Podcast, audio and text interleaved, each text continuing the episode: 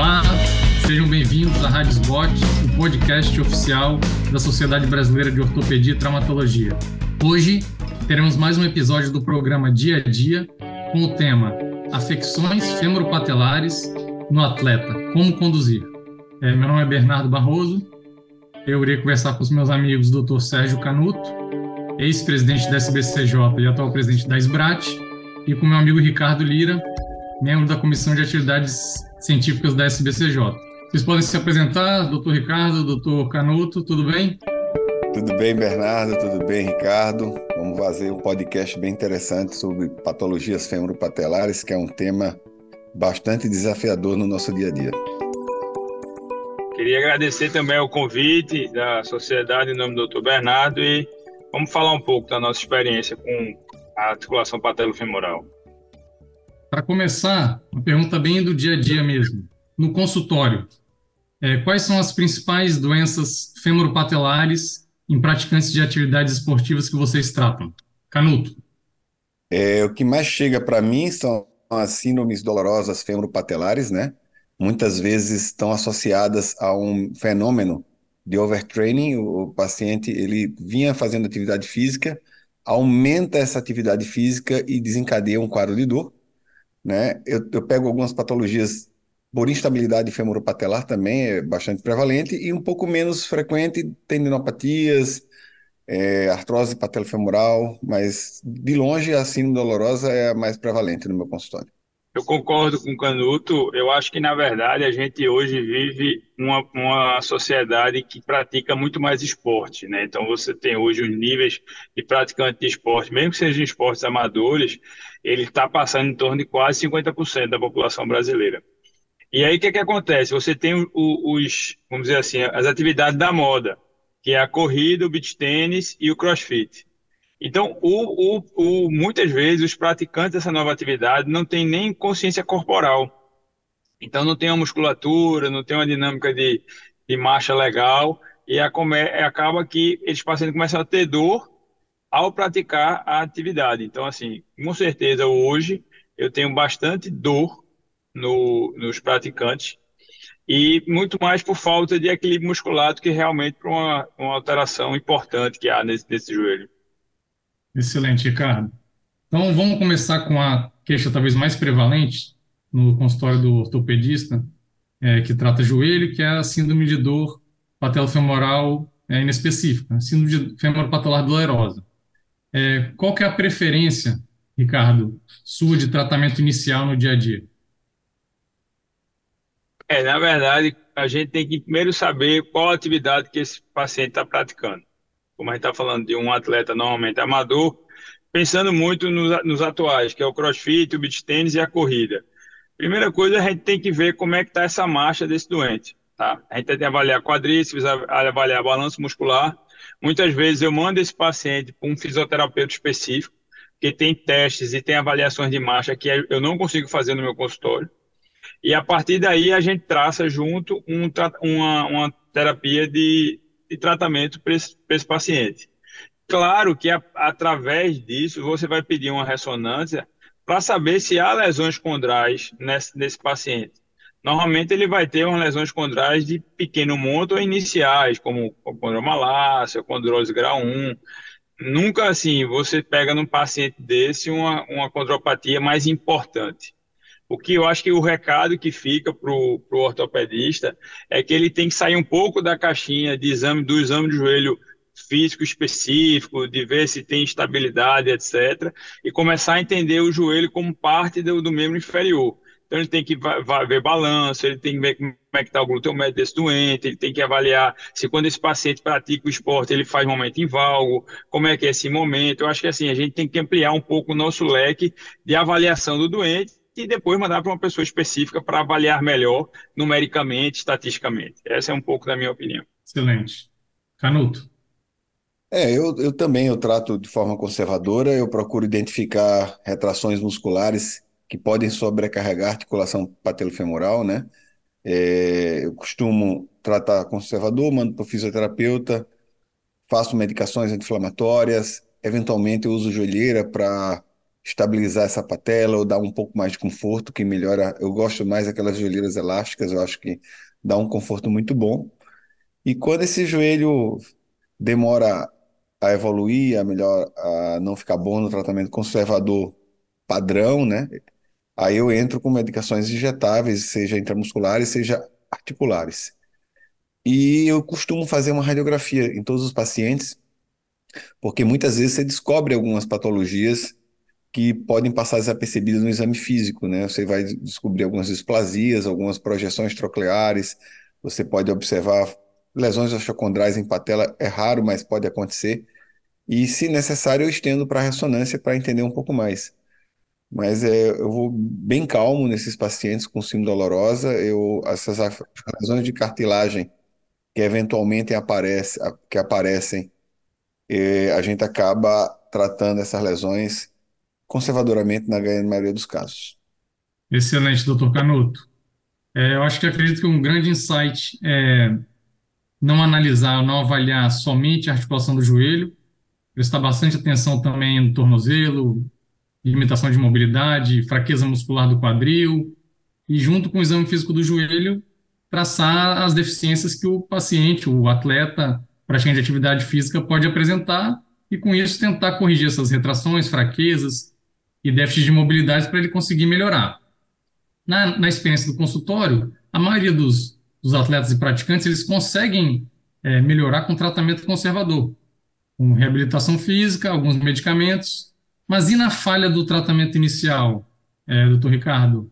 É, esse paciente fez uma reabilitação bem feita, tomou medicação, mas ele continua com a queixa sem conseguir praticar atividade física. Você lança a mão de mais alguns é, opções no seu, no seu arsenal? Como é, que, como é que você conduz isso? A gente, é, na verdade, o que ocorre aí é que ele não teve uma melhora devida da dor que ele sente. Né? Então, infelizmente, a gente vai ter que lançar mão de algum itens a mais. Canuto comentou muito bem sobre o ácido hialurônico, eu acho que nesse caso ele cai muito bem.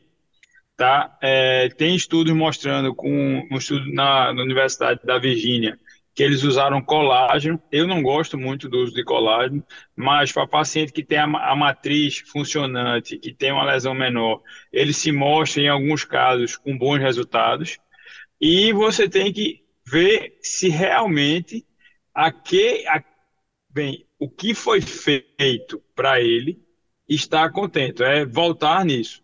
Porque a ressonância, você pode lançar mão de um mapa de T2 para tentar ver se é uma lesão condral maior, que não, não ficou bem avaliada na primeira ressonância, mas eu acho que a gente tem que ser um pouquinho mais insistente nisso, entender melhor essa patologia, tá? Como comentou bem Canuto, eu acho que você pode lançar mão de alguns exames específicos para identificar algumas alterações, aí seriam alterações de alinhamento, alguma alteração que permitem uma sobrecarga, uma patela um pouco mais baixa, um tendão hipofuncionante, que podem causar essa dor. É, excelente, Ricardo. É, eu acho que uma mensagem é que converse com o atleta, com o praticante de atividade física, sobre como foi a reabilitação dele.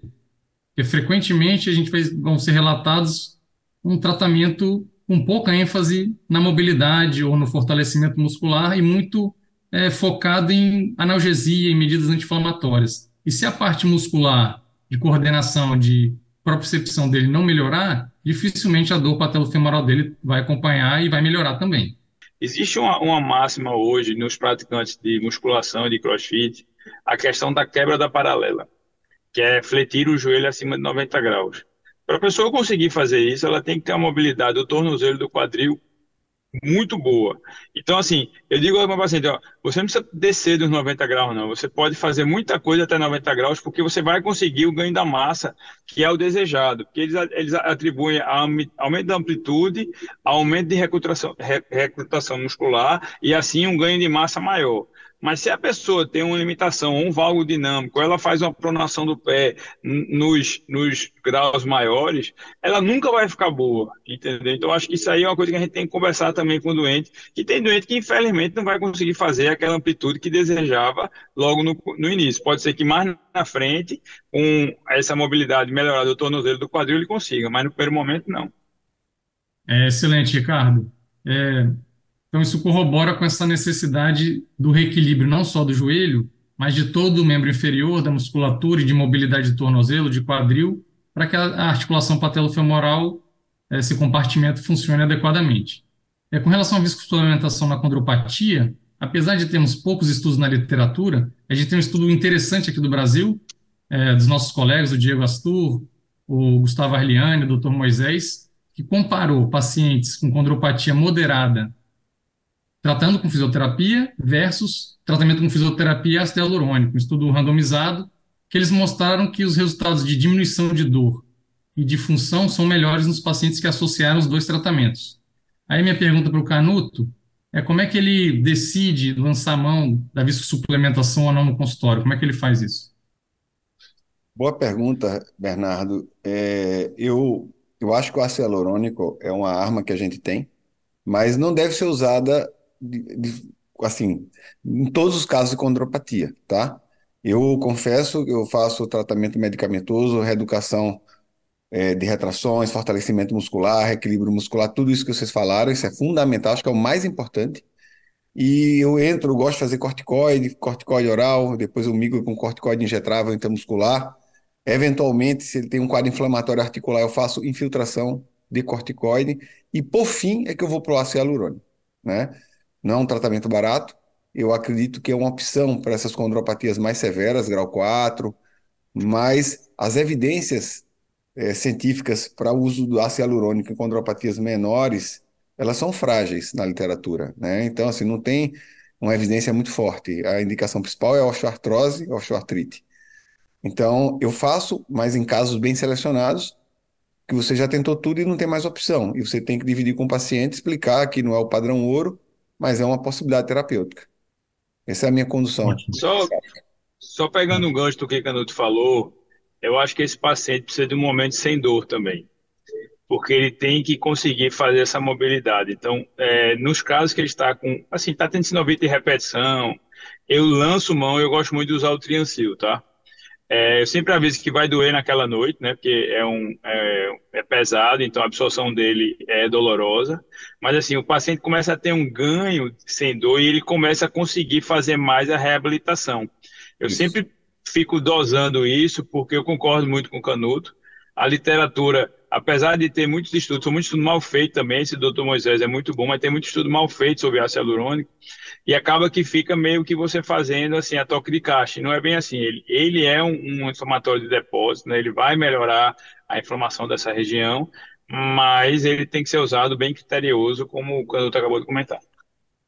Excelente dica. Eu acho que esse controle da dor e da inflamação é importante para o paciente conseguir avançar na reabilitação.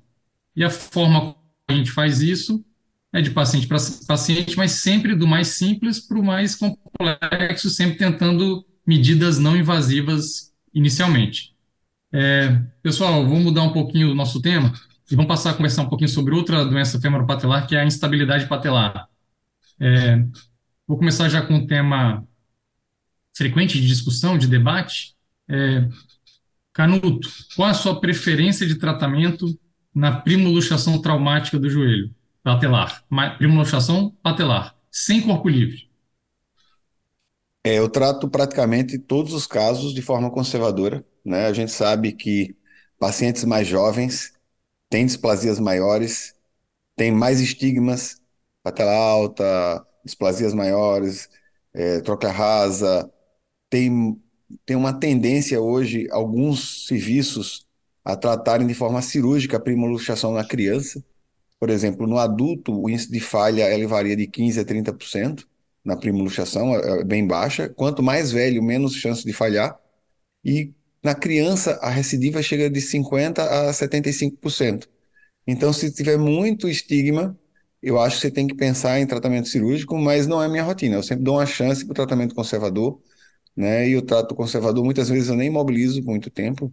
Eu uso uma joelheira com estabilização patelar por três a quatro semanas, eu penso que isso é suficiente.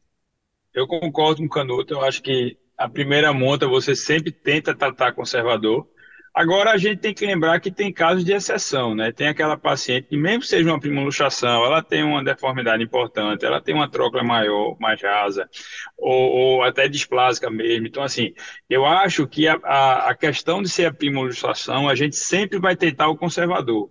Agora, a gente sabe que em determinados pacientes que já têm uma alteração importante, como altura patelar, como tilt, como a, a troca dispásica, a chance do, do resultado dar positivo é menor.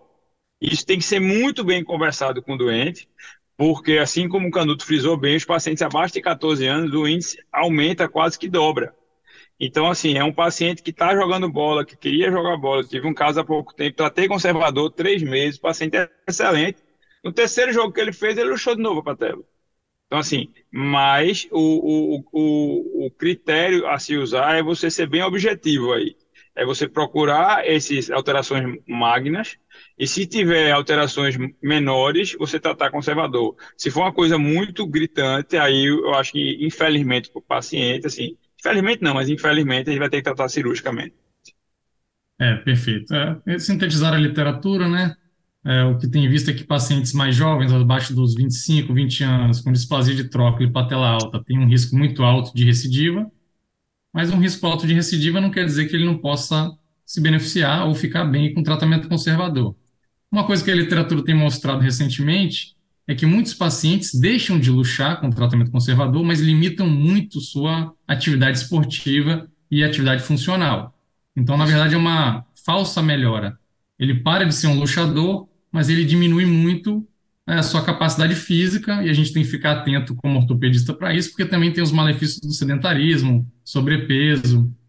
Mas acho que é a opinião unânime entre nós três aqui que, na maior parte dos casos, a gente trata conservadoramente a primoluxação traumática. Quer falar alguma coisa, Ricardo? É, não, na verdade, esses pacientes que, que não, não voltam às atividades anteriores, eles acabam tendo uma atrofia maior desse quadríceps entendeu? Eles, eles, acabam criando uma instabilidade maior, porque se ele for tentar fazer qualquer coisa, a chance dele luxar passa a ser muito maior.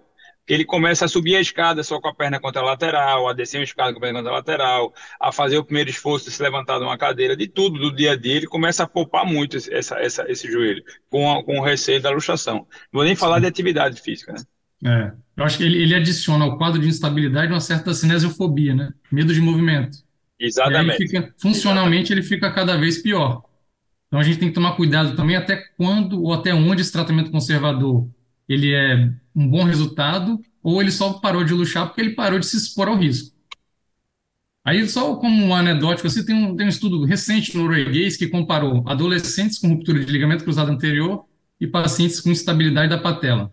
Os pacientes com instabilidade da patela tinham uma limitação funcional maior do que aqueles pacientes com lesão do cruzado anterior, alguns meses após a lesão. Interessante para a gente pensar mesmo, provocar o pensamento da, dos melhores caminhos de tratamento.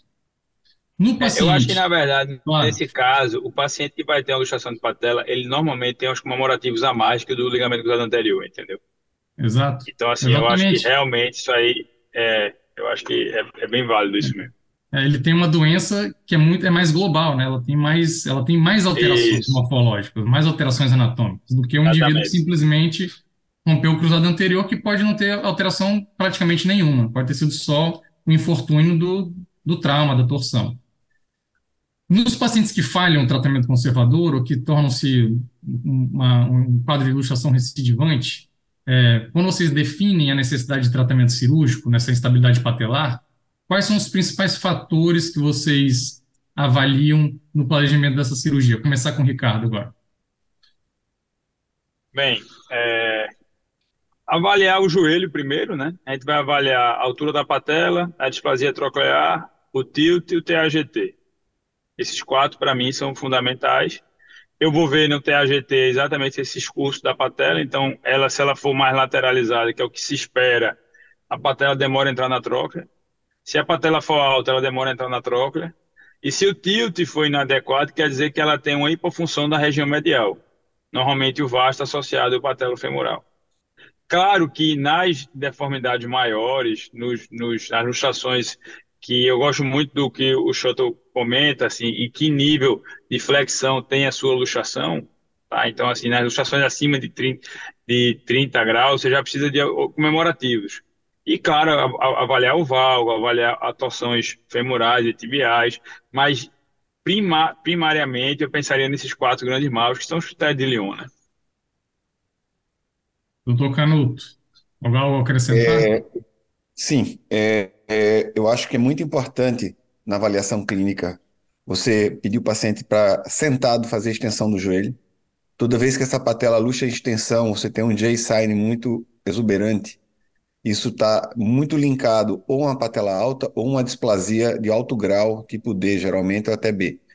Então, toda vez que você se depara com esse tipo de caso, as próprias planejamento, o próprio patelo femoral não vai funcionar de forma isolada, você vai precisar de, um, de algum gesto, né? E eu gosto, e aí desses que o Ricardo falou, acho que a altura da patela e a displasia patelar, o tipo D e B, que tem aquele bump, que é aquela projeção que empurra a patela para fora, são os mais relevantes. Né? Quando uma patela acima de 1.3, de 1.3 para cima, eu indico sempre realimento distal. E a medialização, eu vou com, assim, só quando é um TAGT acima de 22, é, às vezes 21, eu acabo fazendo patela femoral isolado. Ah, porque a longo prazo essas medializações aumentam muito o conflito e pode causar artrose e dor. Então, é. eu, além do que o Ricardo falou, essa parte clínica eu acho que é muito importante ser passada. Excelente. É, a conjunção dessas, desses dados que a gente obtém, né? tanto de exames de imagem, os índices, as distâncias, conjugar com exame físico, avaliar sinal do J e o grau de frouxidão do paciente. Com, com isso bem é, analisado, vocês decidem o, o menor alacarte da, do tratamento da instabilidade. Mas agora, a, a, a gente sabe que a reconstrução do ligamento patelofemoral medial não corrige tudo, mas é uma, uma, é uma arma importante e corrige boa parte dos casos. Eu queria saber de vocês, assim, bem objetivamente, qual a preferência por enxerto e por fixação, e se vocês mudam a técnica se o paciente tem a fise aberta ou não. É, eu, é um enxerto, né? Então a minha preferência de enxerto é grácio, tá? É, no paciente fise aberta, Tanner 1, Tanner 2, eu opto pelo semiteníneo, porque o, o às vezes é um pouco fino nesse tipo de paciente. A minha preferência de fixação na patela para o adulto, eu uso âncora e uso parafuso de interferência no fêmur, tá? E no paciente com fise aberta, a minha preferência, eu, eu gosto muito da técnica da polia, né, modificação do DAI, né? Então, eu gosto muito de fazer a técnica passando pelo colateral medial, mas recentemente eu tenho dois casos de fixação na epífise, né, com âncora também, é, geralmente eu entro de proximal para distal, de posterior para anterior, para não agredir a fise, nesses casos. E, e na criança com fise aberta, eu, eu, acho que o Grammond mudou completamente é, os resultados, porque criança luxa mais precoce, e aí você, com Grammond, você consegue fazer um realinhamento distal, uma medialização de partes moles que vai ter um resultado melhor a longo prazo. É, vamos só, só ajudar a nossa audiência, a técnica de Grammon é um destacamento da inserção distal do tendão patelar, um destacamento subperosteal. Você mantém o tendão patelar inserido ao periósteo distalmente e com isso você consegue tanto medializar o tendão patelar, quanto, se necessário, até distalizar esse tendão patelar, é, fixando ele no periósteo adjacente medial, em alguns casos utilizando até uma âncora. Então, é uma forma de realimento distal no paciente com esqueleto imaturo, com fise aberto. E você, Ricardo, quais são as suas preferências de enxerto, de fixações? Veja, é, eu concordo 100% com o Canuto. Eu, eu uso o Grácio na maioria das vezes. O Grácio, lembrar que esse enxerto é um enxerto que ele não tem uma, uma ele é um sling, né? Ele impede que a patela vá ele não tem que tensionar a patela, isso é muito importante na reconstrução, porque se você deixar muito tenso, você vai fazer uma, uma hiperpressão e você vai sim vai ter dor, né? Aquela, aquela, quando você começa a fazer o patelo femoral, que você está empolgado, você vai, faz feito o LCA e você acaba com a sua cirurgia, tá? Então, sempre colocar algum anteparozinho para ele não chamar tanto. Então, assim, para mim, o Grácio é excelente, são 300 níveis que você precisa nessa região, nada mais que isso. Na fise aberta, se eu for um paciente um pouquinho maior, maior, mas que não tem menstruado ainda, que tem uma região que cabe uma, uma âncora, eu sempre tento fazer a, a, a âncora na região epifisária. E com a técnica quando você faz associado a uma distalização e uma diminuição desse tendão, né, que você diminui um pouco ele, aí sim, você tem um resultado muito melhor do que você tinha antes, que você só fazia o patelo femoral nessa região, ou passando pelo o, do adutor, ancorando no LCM, como o Canuto comentou, na verdade deixando ele mais fixo na região do epicôndilo ali. Eu acho que com o grama você mexe numa coisa a mais que esse paciente que tem essa instabilidade maior você precisa. Eu acho que é fantástico. É, eu, acho, eu acho que duas boas dicas que vocês é, deram para evitar insucessos nessa reconstrução é um é, evitar o tensionamento excessivo do ligamento. Ele é um ligamento que serve como um cinto de segurança, ele só impede a patela de luxar, ele não deve ficar muito tensionado. É, eu acho que uma segunda dica é na criança com física aberta, se você for fixar no fêmur, essa fixação deve ser distal à física, então ela é na epífise, não na metáfise. Se você fixar na metáfise com crescimento esse enxerto ele vai subir proximalmente, você vai acabar tendo falha desse ligamento. É, vocês têm alguma outra dica? Vocês usam fluoroscopia de rotina nessa reconstrução? Alguma outra dica para não entrar, é, não, não, não cometer equívocos nessa reconstrução? Eu acho que a fluoroscopia é essencial. Né? Óbvio, você tem que olhar a anatomia. Existem vários pontos, né? várias descrições, Redfern, Shuttle, são todos pontos ali muito próximos um do outro. Eu acho que ajuda bastante, sua margem de erro diminui se você não usar a radioscopia. Mas o, o que o Ricardo Lira falou, acho que é muito importante. Você hipertensionar o enxerto é um problema. Eu já fiz três cirurgias de revis, não fui revisar, eu fiz só um pie crush do patelo femoral medial por, por pacientes que tinham muita dor por hiperpressão, por hipertensionamento. E foi uma cirurgia simples e os resultados excelentes. Então, eu acho que hipertensionar o enxerto é um, um problema muito grande. Lira? É, em relação ao esqueleto imaturo, né? A dica que eu dou é colocar uma agulha na fise com a, com a escopia. Você, você vai usar os pontos anatômicos para você identificar a localização que você vai colocar o seu enxerto, né? Que você vai colocar ele abaixo, próximo, posterior ao epicôndilo, mas assim, e, e lembrar que você tem que ter cuidado com o tamanho da âncora que você vai colocar, porque se ela ficar roçando naquela região, ela acaba dando uma fisiodese, que é o que a gente não quer, na verdade, né? Então você vai piorar, né, esse paciente. Então, assim, faça a fluoroscopia, apeie perfil e coloque uma agulha, uma agulha até um pouco mais grossa, que ela entra fácil na física e você consegue ver isso bem, e aí você tem uma margem de segurança maior. Tá? Então, e sempre tentar usar umas âncoras menores nessa região, evitar usar parafuso, se for usar, tenham muito cuidado, e âncoras menores para você conseguir tensionar bem esse, esse ligamento, esse, Ótimo. esse é. enxerto. Perdão. Excelente. É. A opção de enxerto é muito variável de cirurgião para cirurgião, e isso não é o ponto principal que vai levar sucesso ou não da cirurgia. Usar patelar, quadríceps, graço, semitendíneo, não é, não é esse o ponto Talvez o ponto principal seja fazer uma reconstrução o mais anatômica possível, e para isso a fluoroscopia é, um, é uma arma importante para você conseguir chegar nesse ponto. E o, o, os erros que a gente mais percebe nas reconstruções são no ponto femoral, pode ficar muito anterior ou muito proximal, e palpando bem a anatomia, eu nem gosto de fazer uma via tão pequena medial, eu gosto de palpar o tubérculo adutor, palpar o epicôndilo medial, e eu gosto de usar a fluoroscopia em conjunto com essa anatomia para minimizar ao máximo é, erros e equívocos na confecção do túnel femoral, que é ali que está o a grande desafio, talvez, da cirurgia, não errar nesse, nesse momento de, de escolha do ponto de fixação no fêmur.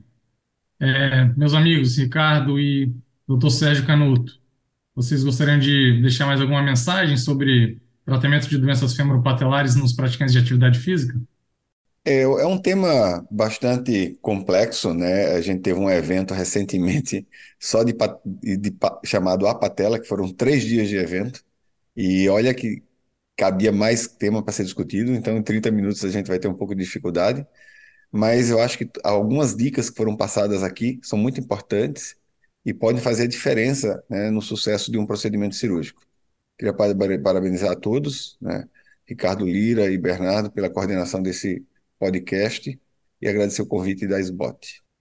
É, eu também gostaria de agradecer e queria deixar só uma dica, assim, é o seguinte, leia procure onde está o problema e o patelo femoral ele vai resolver 90%. Então tem 10% que você vai ter que fazer uma coisinha a mais e que se você se descuidar, esse paciente vai ter uma nova entorse, uma nova luxação e você pode ter uma fratura oscondral, etc. Então assim, veja direitinho, examine direitinho esse doente para você não ter a insatisfação de ter uma cirurgia que não teve sucesso.